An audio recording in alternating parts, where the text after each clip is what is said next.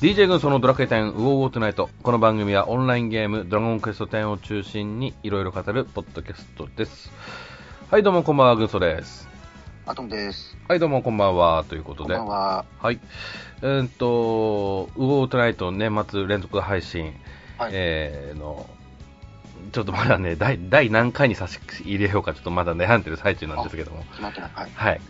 なんですが、ちょっと、えー連続配信中の中の1回でございます。はい。えっ、と、はい、アトムさん、最近何かありましたか最近、私ちょっと、転職ってことでもないんだけど、仕事がちょっと変わりまして、それ前もお話ししましたね。あの、さらに何かありましたあかの、そう、あの時はね、前の仕事だったんだけど、はい。その後、ちょっと仕事が変わりましてね、全く変わっちゃったわけじゃないんだけど、あの、言える範囲でいいんですけど、ど、うんどういうあれですあ別にやましいことしてるわけじゃないから、あれなんだけど、ええあの、うん。前はは、ね、い前は一個のことをこうひたすらやったらよかったんだけど、ええやらなきゃいけないことが広がっちゃって、はい。あれはなんかこれはなんかみたいなことがあってね、それを思うのがすごい大変で今。はい。うん。あと、あの、拘束時間が超長いっていう、結構私生活を犠牲にする系の、前、通勤の時点で結構、あ通勤時間の時点で結構うん。かかるっていうお話ね、されてそうま、しちょたっとね、あの、通勤が30分増えたとかなんかそういう話だったんだけど、ええええええ今回はね、もうあの、正月明けからもう、最初からもうなんかね、終電帰りとかね、ああそ、まあ暇な時は暇なんですけど、繁忙期がちょっといけつない感じで、うんうんうん。まあ、だからしばらくちょっとゲームできなくなっちゃうかなっていう感じだけど、ゲームやってない時もいつもゲームのことを考えてるんで、うん。うんうんうん、だからまあ完全にゲームをやめちゃうわけじゃないんですけどね。うん。で、今、変わったばっかり、仕事が。割とね、割と変わったばっかりですね。変わったあのばっかり。そもそもね、ええコロナが原因で、ええ前のね、仕事はまあ結構減ってたんで、はい。ああ、なんか、あの大変だなと思ってたんだけど、でそれでね、新しい、なんかもうもうちょっと仕事くれみたいなこと言ってたんだけど、えまあいいよっつって、えうん。なんか、すすごい忙しいとこに入っちゃってさ、それで、あこんな忙しいんだってなる。でも、なんかね、コロナで本当はね、うん。冬、3ヶ月間ぐらいの冬の期間の仕事がね、まるまるなくなっちゃったのね。うんうんうんうんで、それ、その3ヶ月間でそもそも埋めるために、なんかいろいろ各方面に働きかけたんだけど、うん。うん。それが3ヶ月どころじゃなくて、前の、前のを辞めるぐらいのはい。ででかい仕事をもらってしまってですね、えええちょっと計算が狂ったんだけど、えあうん、でも前の仕事もずっとやるのもなんかちょっと正直飽きてたんで、あ。うんうんちょっとたの新鮮でいいかなと思って、うん。うんうん、そっちにちょっと飛び込んでみることにしたんですよね。うんうんうん。じゃあ、まだこう、慣れてない状態ですよね。そうですね、うん慣れないことも結構要求されるんで、うんうんうん。なるほど。ああ。じゃあ、もう最近お疲れじゃないですか、結構。結構疲れてますなね。んかなんかちょっ、と声になんか覇気がないような気が。あのーそう、あのね、うん。帰り遅いんで、えええうん、で朝早いんで、えうん。そう、なんでね、結構大変。うんうん。あの、休みの時あの、サウナがいいですよ、サウナ。毎回喋ってますけど。はい、ええサウナでこう、一気、パシッとね。あの、疲れが大体飛びますから。まあ、十分な睡眠時間ああってのあれですけどね。そうですね、うん。はい、を推奨しますが、はい、えーと、そんな中なんですけども、今回はドラゴンクエストトレジャーズについて語りたいなと思います。はい、はい、えー、それでは参りましょう。えー、トレジャーズもよろしく勇気。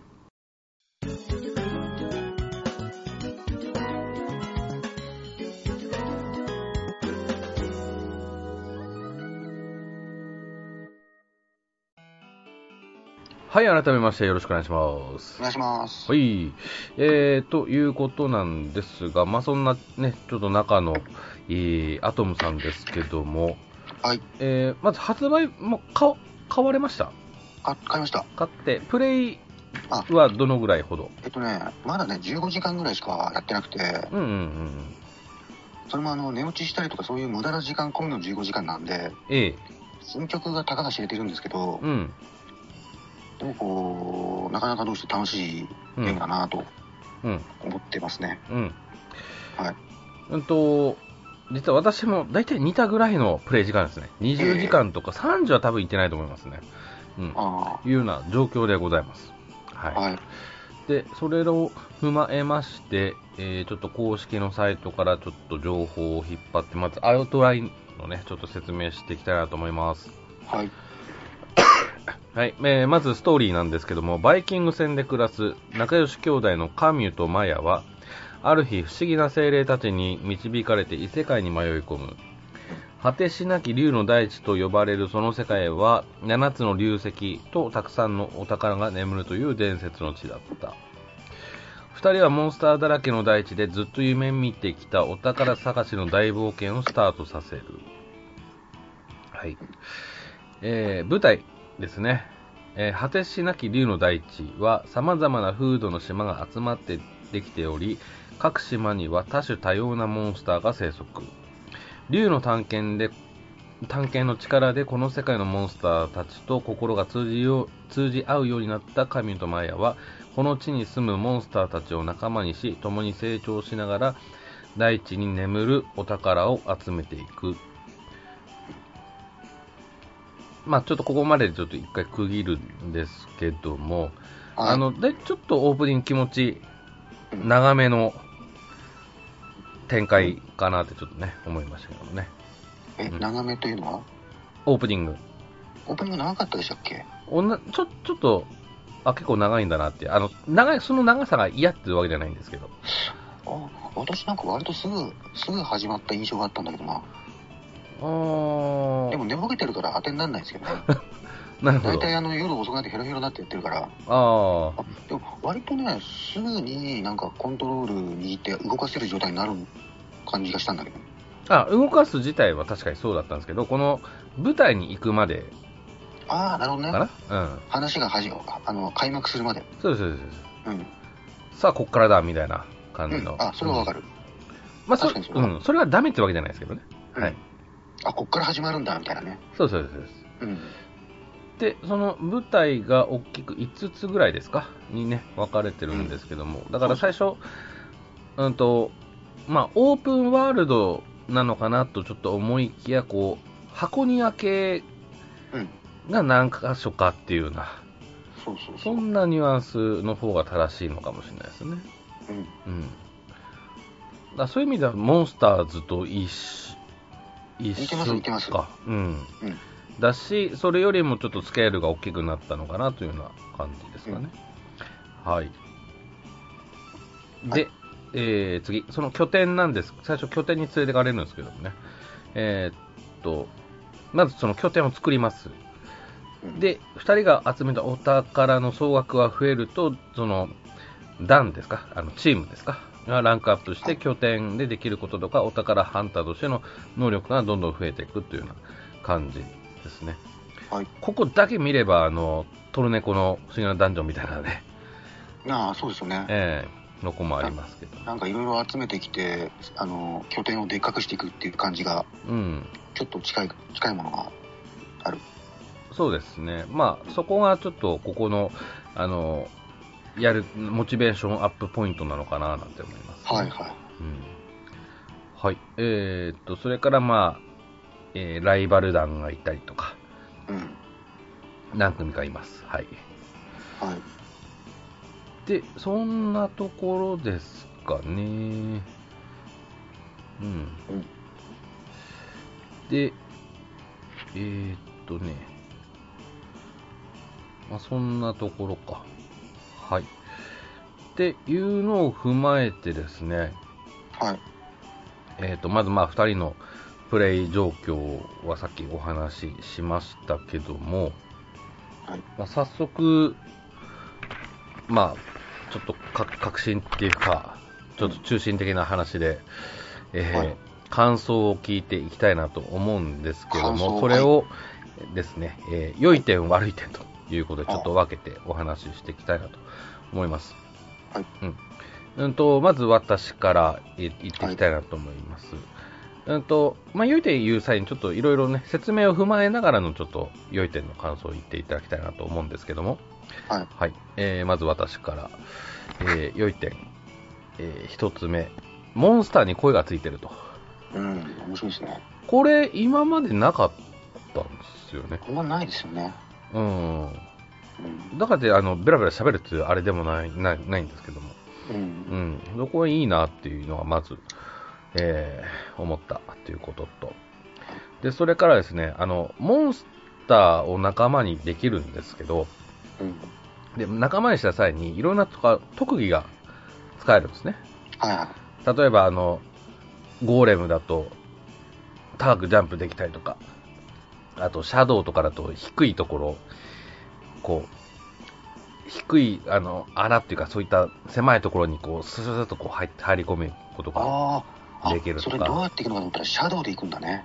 シャドウとかですね。はあいーあー、いいこと聞いた。それやってみます、今日。うん。何箇所かあるんですよね、こう、入り込みづらいところが。で、とかが、まあ、その他もろもろあるんですけど、はい。うん。まあ、そういった、あの、特技システムが、まあ、うまく、あの、冒険に生かされるように作られているのは、まあ、いいかなと思いましたね。うんといったところで、それからですね、はい。あの、次何やるかっていう案内が、俺は分かりやすかったなと思いましたね。うん。うん。そ、ななんていう名前だっけな、なん、なんて説明すればいいんだろう。あの、チャ、スルーフロー、フロースルーって言うんですかなんかこう、チャ、チャートスルーって言うんですかうん。うん。次に何やるかの案内が分かりやすいっていう。そうですどねこはいいかな常に見えますからね。。えうん。えはい。俺、その点かなはい。はい。そう、システム的にはそうですね。あの、次何したいか分からなくなるゲームっていうのは、堀裕二が一番嫌がる、あれなんで、えええええそこ、そうならないようにっていう工夫はかなり、そう、そういう意味でね、えうん。あの、私としては、あの、堀裕二の、あはい今回堀裕二直接はタッチしてないんだけど、ええ堀裕二の教えを忠実に守って作られてる感じがすごくするんですよ。ああ、はははは。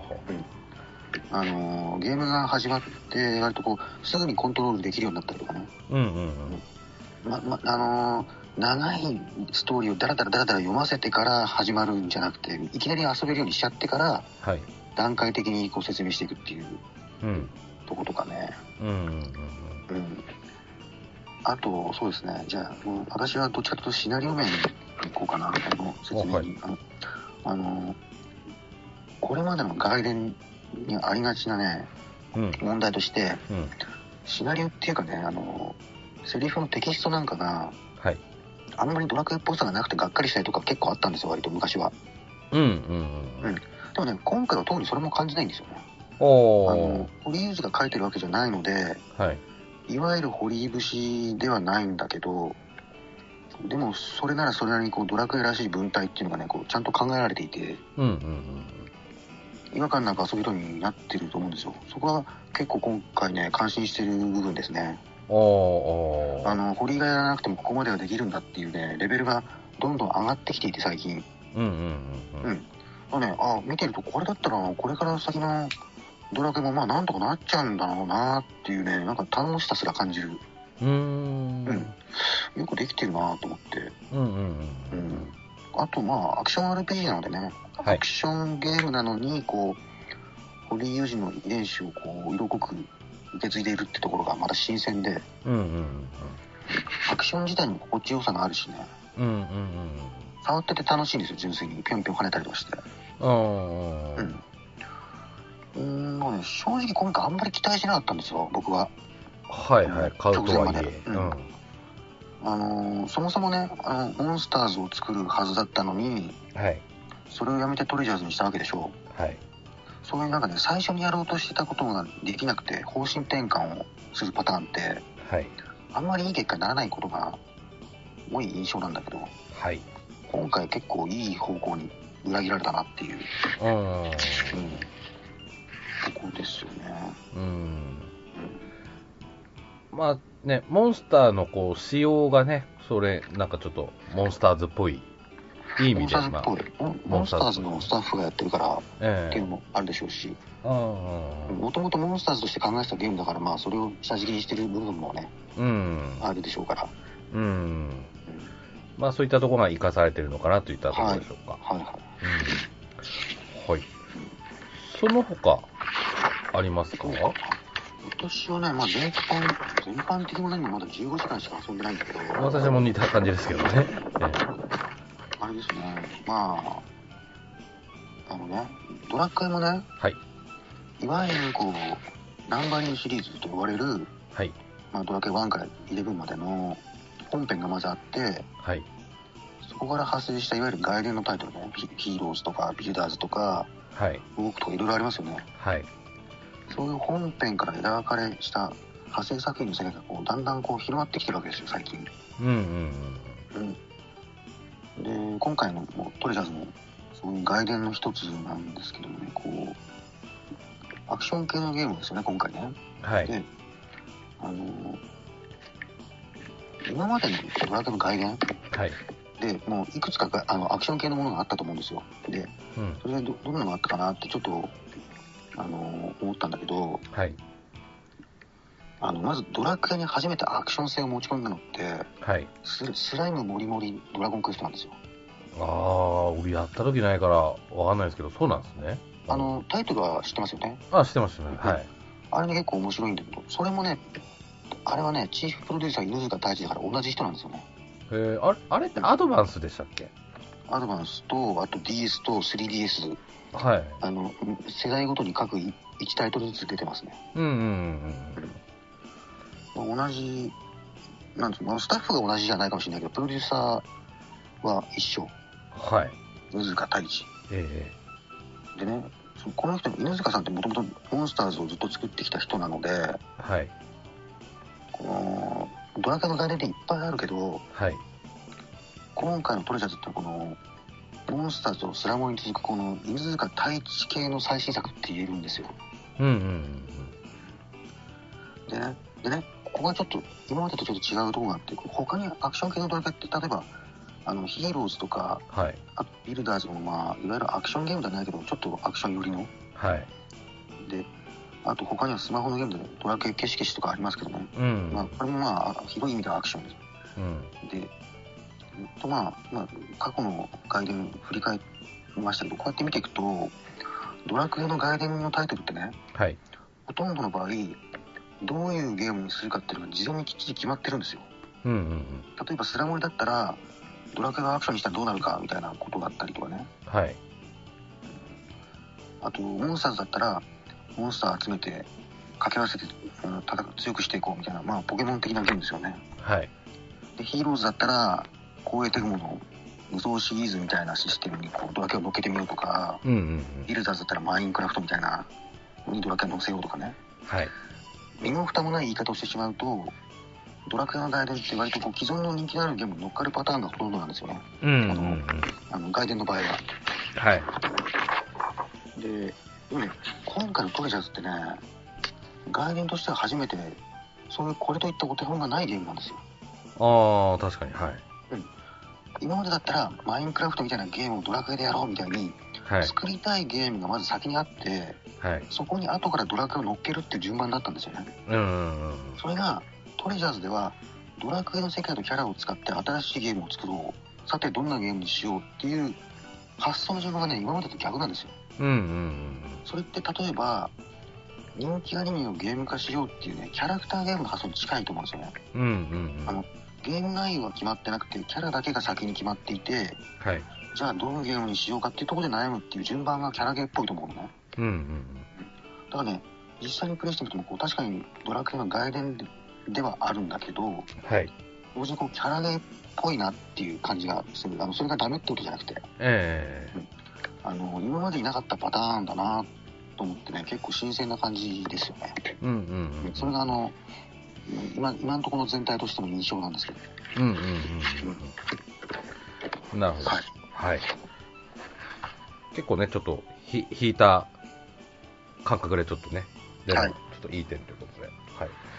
そういったところで大丈夫ですかはい。はい。えー、では次、ちょっちょっとこれはっていうね、ちょっと悪い点ということで、はい。えー、ちょっとね、申し訳ないんですけどね、はい。若干こっちの方が多いかなっていうのはあります。おはい。お、き聞こえじゃないか。はい。えー、まず一つ、えー、はい。ロードが長いです。おおはい。ちょっとなーっていうので、はい、いうところで。で、それからですね、あの、まあ、簡単に言う、ルーラ機能がない。ファーストトラベルってやつですねー。。そそれは同感ですな。あの、オープンワールドゲームだとありがちな、はい、ファーストトラベルっていうのがうんない。今のところ。はい。はい。で、それから、これ俺だけかもわかんないですけど、うん。うんと、モンスタースカウトするんですよね、最初ね。こう倒した後に。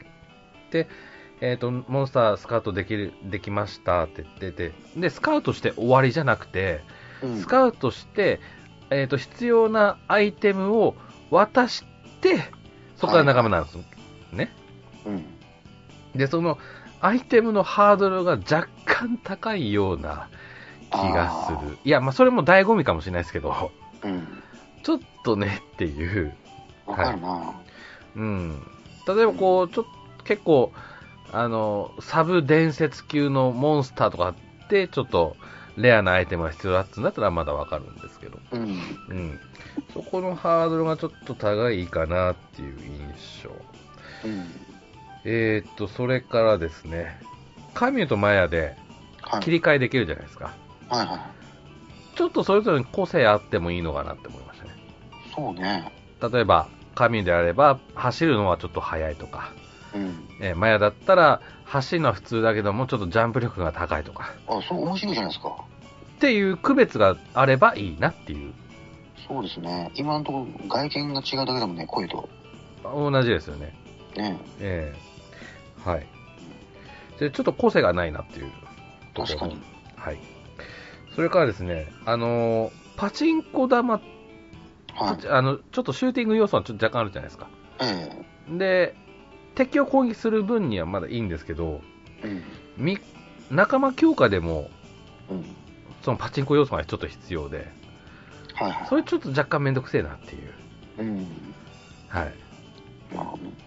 うん。回復させるにもパチンコでちょっと表示合わせてやらなきゃいけないっていう。そこがちょっとっていう点ですかね。うん。はい。はい。私からのあ、のは以上です。はい。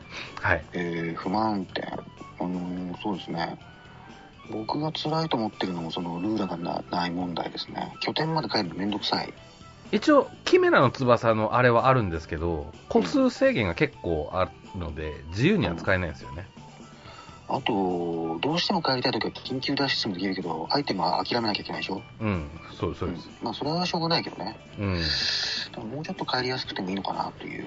あ、あれもでもあれだから、あの、あんまり楽に移動させないことでさ、世界の広さを感じさせるとかさ、あの、そういう、うん、探検感はありますけどね。探検感の、こう、なんかね、こう、うん、アマゾン行ってます感はありますけど。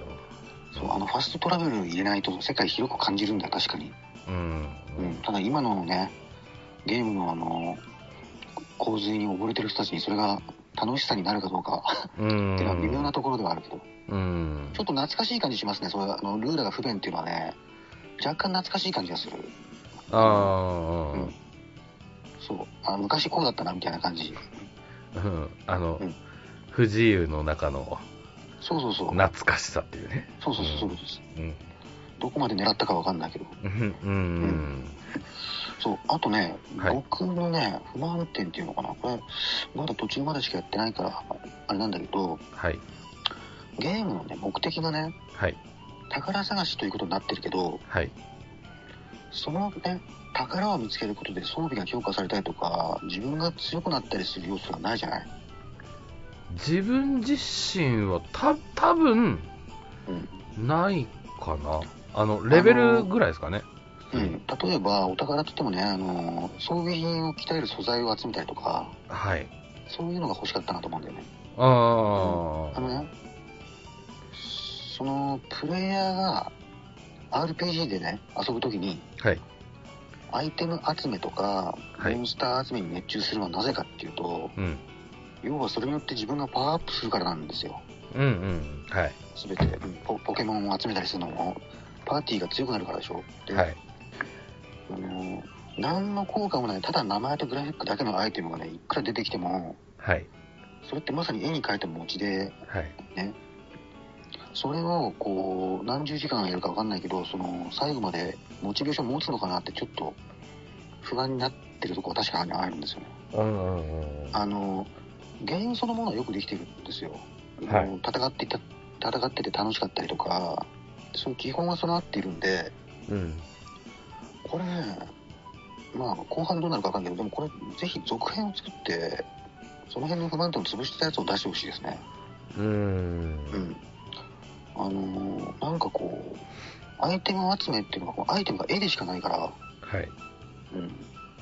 それを集め続けさせるのはどうなんだろうってちょっと思った。うんうん演出としてあのゴールドがジャラジャラ換金されてがジャラジャラジャラって出てくるけどあの数字も何万円稼いだところであれも演出でしかないじゃないですかうん。うん、まあまあ、はい。ねうんそれどうなのかなってちょっと、うんうんうん、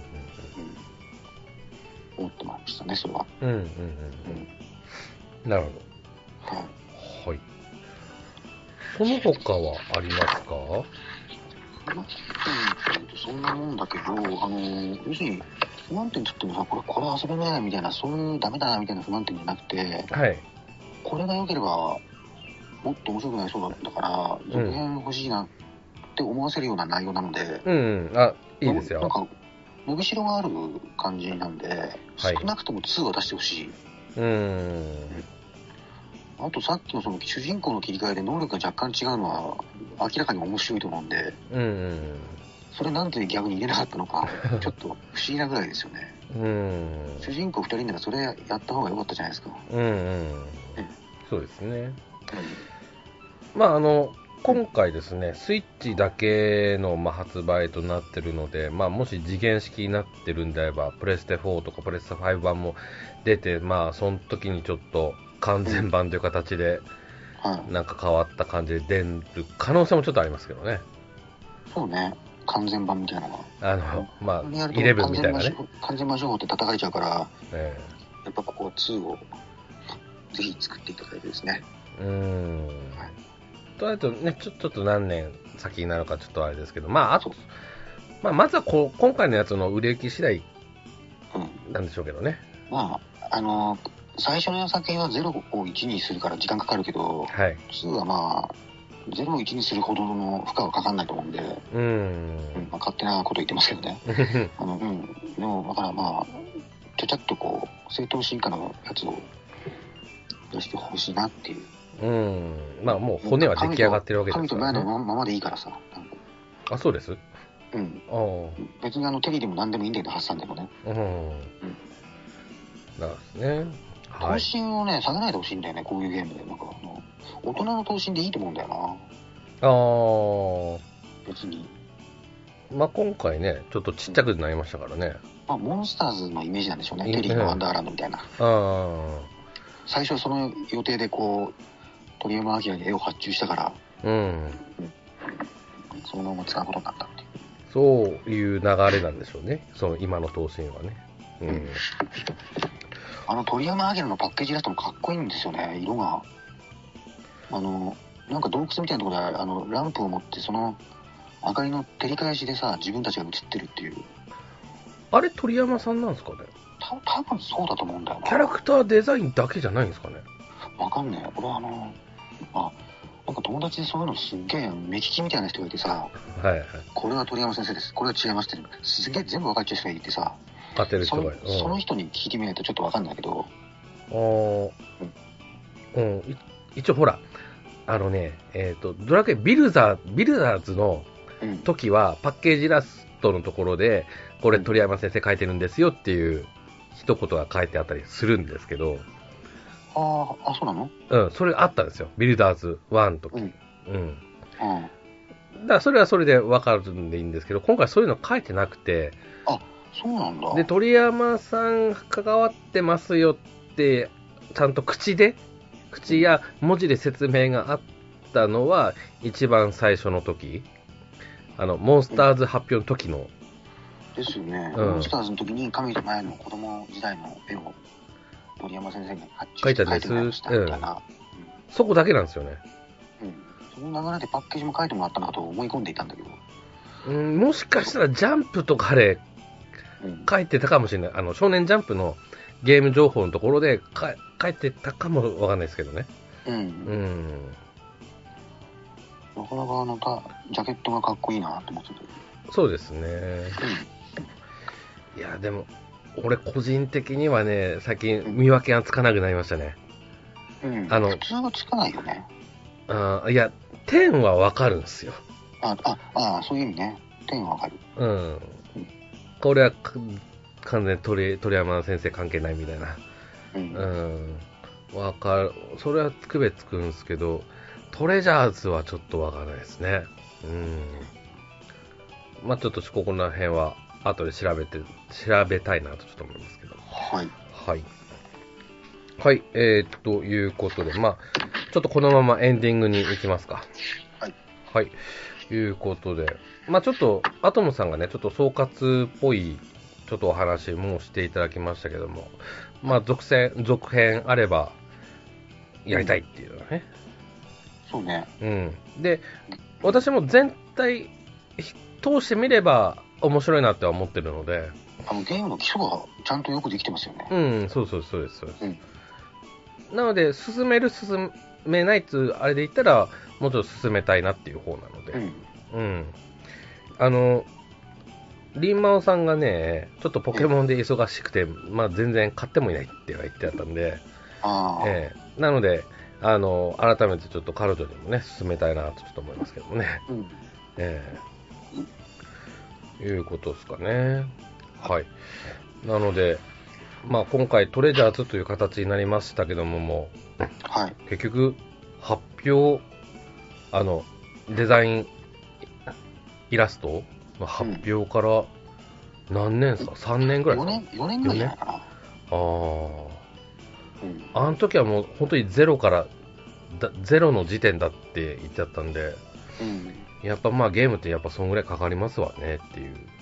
そう、特にしね、新しいものを作るときはね、あのゼロから1に変えるまでがうん。大変という。生みの苦しみというやつでしょうか。うん。うん。そうですね。うん。そう、その割にはなんかちゃんとできてたなと思って、おしかもなんかあの、マイクラとかさ、あの、ポケモンウォークみたいな、お手本がないうん。ところで、うん。新しいドラクエワールド、いやー、大変だと思いますよ、これ。ほんと作るのは。うん。なん、どうでもいいシリーズだったら楽だろうけど、うん。ドラクエの看板背負ってやるのはね、ほんと責任重大だから、うん。うん。で、本編と違うことするわけでしょ。はい。しかも新しい、今までなかった。うん。これはね、うまくまとめたなとは思いますけどね、そこはすごいと思いますよ。うん。うん。うん。そうですね。うん。あの、もうちらっとアトムさんも言っていただいてたんで、ちょっとこれ聞きづらいんですけども、はいえー続編に求めること、もう一声なんかありますかね続編に求めることあの、俺、俺から言うと、さっきちうんょっとアトムさん言っちゃったのかな、あの、持ってきた、うん。も持ち帰ってきた宝物を、まあ、自分の武器として、うん。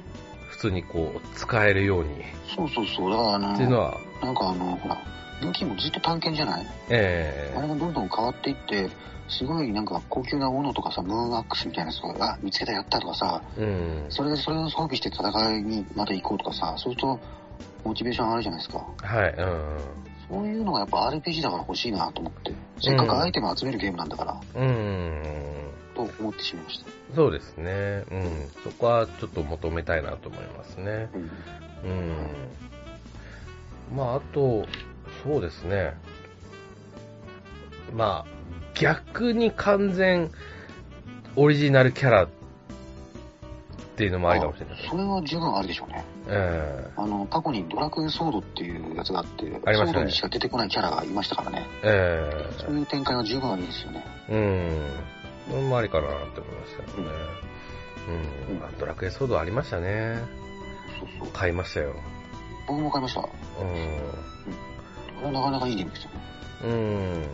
うん。なんかこう、遊び方はちょっと、あの、こ子供っぽいったら子供っぽいんですけど、でもキャラは結構、ダークなというか、うん、シックな感じで、そう。そのギャップはちょっと良かったなってね、思いましたけどね。話すっげえ短いのが表紙抜けするんだけど、ただね ね、その話自体はちゃんとしっかりできてたから、うんうんそれも良かったし、キャラも良かったしね。うん、うん、そうですあれね。ね、本当リメイクしてほしいけど、リモコンがないからリメイクできないんだな、きっとな。